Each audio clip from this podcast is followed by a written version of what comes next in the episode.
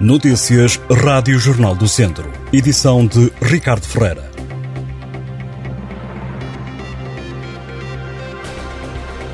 Há mais um candidato na corrida à liderança pelos Bombeiros Voluntários de Viseu, João Caiado, antigo diretor do agrupamento de escolas Infante Dom Henrique, que vai apresentar-se a votos, enfrentando Lúcio Campos, ex-comandante operacional distrital de Viseu e atual vice-presidente da Associação Humanitária. Contactado, o João Caiado confirmou que vai concorrer à presidência do Corpo de Bombeiros, mas adiou para mais tarde declarações. Lúcio Campos formalizou em meados de junho a sua candidatura. As eleições para os voluntários de Viseu estão marcadas para dezembro. A Caritas de Susana de Viseu vai reabilitar quatro casas para acolher refugiados vítimas de violência doméstica e sem abrigo. O projeto vai ser alvo de uma candidatura, o Plano de Recuperação e Resiliência, confirmou a instituição. A Nova Valência vai ser destinada ao alojamento temporário para estas pessoas. A Caritas Diocesana comprou as casas à Fundação São José por cerca de 60 mil euros. O projeto de requalificação está ainda numa fase inicial e o valor da obra ainda não foi orçado. No entanto, a Caritas Diocesana prevê que as habitações estejam concluídas no prazo de dois anos. Na primeira reunião sobre o projeto, os responsáveis analisaram a situação e decidiram que, além das casas, também vai ser criada na zona uma horta para que as pessoas possam cultivar produtos para consumo próprio e também um espaço de convívio. O presidente da Caritas Diocesana de Viseu, Felisberto Figueiredo, revelou recentemente este projeto projeto em declarações ao Jornal do Centro.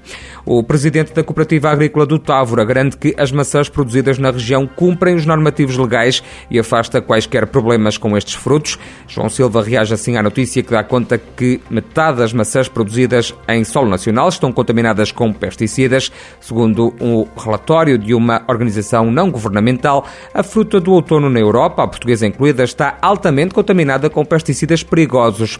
No caso das maçãs portuguesas, metade metade delas estão contaminadas, é o que avança a organização. Ora, João Silva, presidente da Cooperativa Agrícola do Távora, diz que recebeu essa notícia com preocupação, mas em relação à estrutura de produtores a que preside, garante o cumprimento dos normativos técnicos. A Cooperativa Agrícola do Távora tem 143 produtores de maçã associados. Este ano, na região, espera-se uma quebra de 50% da produção devido à seca. O Centro Interpretativo da Máscara Ibérica, situado em Lazarino, no Conselho de Lamego, está encerrado encerrado ao público.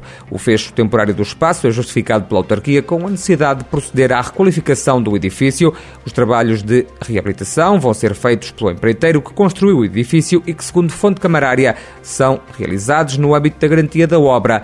A empreitada vai durar algumas semanas, não havendo ainda uma data para a reabertura do espaço, aberto ao público desde janeiro de 2016, como primeiro espaço ligado ao ritual da máscara criada na Península Ibérica. O centro tem como principal objetivo a valorização, promoção e divulgação deste património cultural de importância, simbolismo e significado universalmente reconhecido.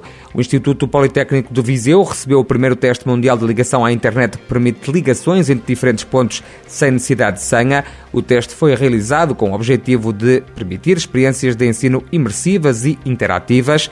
Neste teste foram explorados a transferência rápida entre pontos de acesso por roaming e o acesso a recursos utilizados em ambiente online de aprendizagem.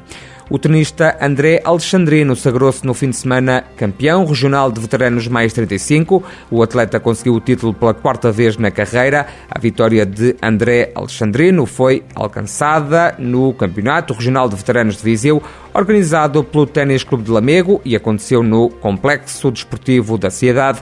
Em competição estiveram singulares e pares masculinos e singulares femininos nos escalões mais 35, mais 45 e mais 55 anos, numa prova inscrita no calendário oficial da Federação Portuguesa de Ténis. Nos veteranos mais 45, a vitória sorriu a Rodolfo Antunes. No escalão de veteranos mais 55, Alcino Melo foi o vencedor. No feminino, Anabela Santos sagrou-se campeã regional de veteranos mais 35. Em pares, Fernando Oliveira e Joaquim Oliveira sagraram-se como campeões regionais de veteranos. Estas e outras notícias em jornaldocentro.pt